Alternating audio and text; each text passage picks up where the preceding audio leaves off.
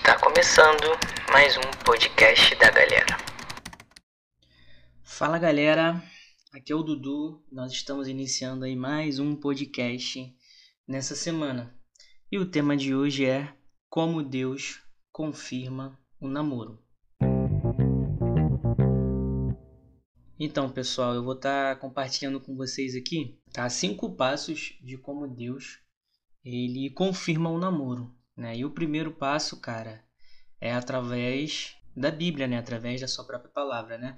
Lá em Salmo 119, versículo 115 diz o seguinte: Lâmpada para os meus pés é a tua palavra e luz para os meus caminhos. Então, gente, a palavra de Deus, ela é um molde para as nossas vidas, né? Nela nós encontramos tudo aquilo que Deus tem para nós, todos os conselhos e caminhos. Então é muito importante quando você for escolher uma pessoa para namorar, para se relacionar, nós precisamos é, entender que essa pessoa ela precisa estar tá de acordo com aquilo que a palavra de Deus diz. Né? Se essa pessoa é uma pessoa que não lê a Bíblia, que não te incentiva a buscar a Deus e principalmente que não te incentiva a andar em santidade, corre porque é furada. Talvez você esteja pensando aí, ah, Dudu, mas eu conheço várias pessoas que namoraram pessoas que não eram da igreja, que não eram da igreja e deu super certo. Beleza, mas eu conheço muito mais que deu errado. Então, cara, fica o conselho para você, beleza? O golpe tá aí. Cai quem quer. Então, o primeiro conselho é busca alguém de acordo com aquilo que a Bíblia tem como parâmetro de homem ou mulher de Deus. Cara, a segunda maneira onde Deus ele vai confirmar o namoro é através dos pais, dos líderes e dos amigos. Beleza? Então, cara, você pode ter certeza que seus pais eles viveram mais tempo do que você, eles têm mais experiência. Aí, acabou de passar uma moto seus líderes, eles te amam, eles não vão querer que você entre numa furada. Cara, e teu amigo com certeza tá vendo algo que você não tá vendo. Se liga nessas dicas, né? Então presta muita atenção naquilo que teu pai tá te falando, naquilo que seu líder tá te falando. E se teu amigo ele é teu amigo de verdade, ele vai querer o teu bem. Então, pessoal, a terceira maneira na qual Deus ele confirma um namoro, cara, é através da razão.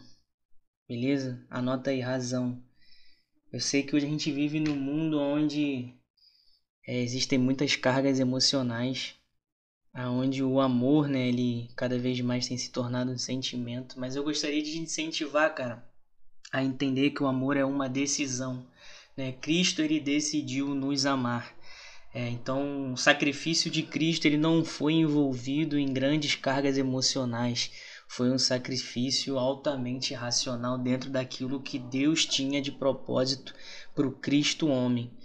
Então, é, lá em João 3,16 vai dizer que Deus amou o mundo de tal maneira, cara, que deu seu único filho para que todo aquele que nele crê não pereça, mas tenha vida eterna. Então, cara, Deus ele te amou. Ele não quer que você entre num relacionamento onde você vai se decepcionar porque você não soube enxergar, porque você não soube ver de uma forma racional.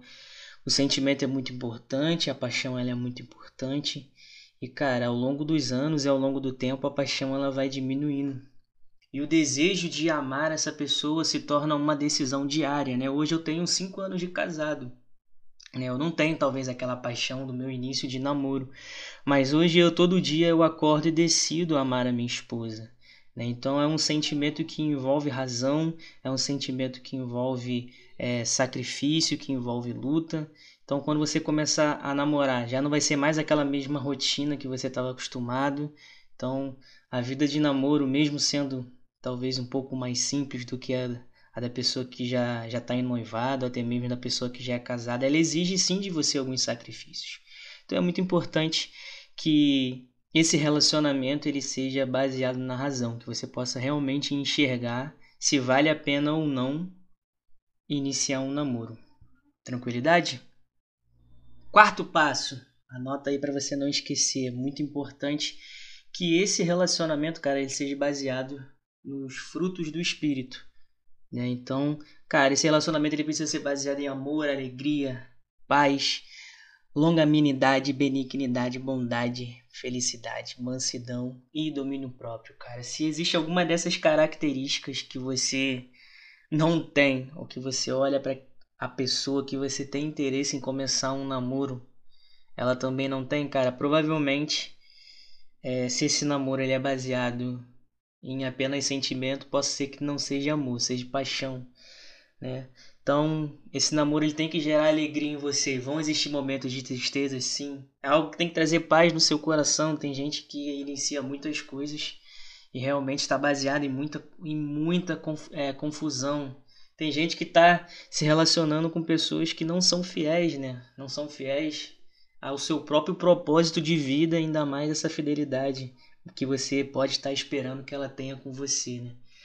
Ainda mais com essa cultura aí onde todo mundo sai de todo mundo, ninguém é dono de ninguém. Então a gente tem que tomar muito cuidado se realmente o fruto do Espírito está presente nas, nas nossas vidas e também na vida da pessoa que a gente pretende namorar. Beleza? Então esse é o quarto passo. Não perde a contagem.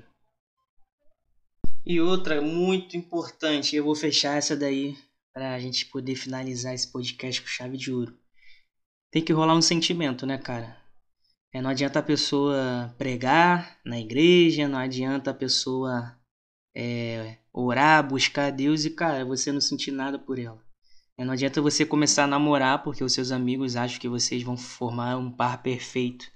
Precisa ter também um sentimento. Quando a gente no início lá falou que a gente precisa enxergar nos olhos da, da razão, é justamente a gente não se basear 100% no sentimento. A Bíblia vai dizer coração do homem enganoso, né? Mas, logicamente, que a gente vai se interessar inicialmente pela pessoa, às vezes porque ela é bonita ou porque ela fala alguma coisa que a gente gosta, né? Então precisa também ter é, esse sentimento, né? Para que se torne um relacionamento saudável e para que realmente você não comece algo porque alguém vê que isso pode ser bom para você, tá?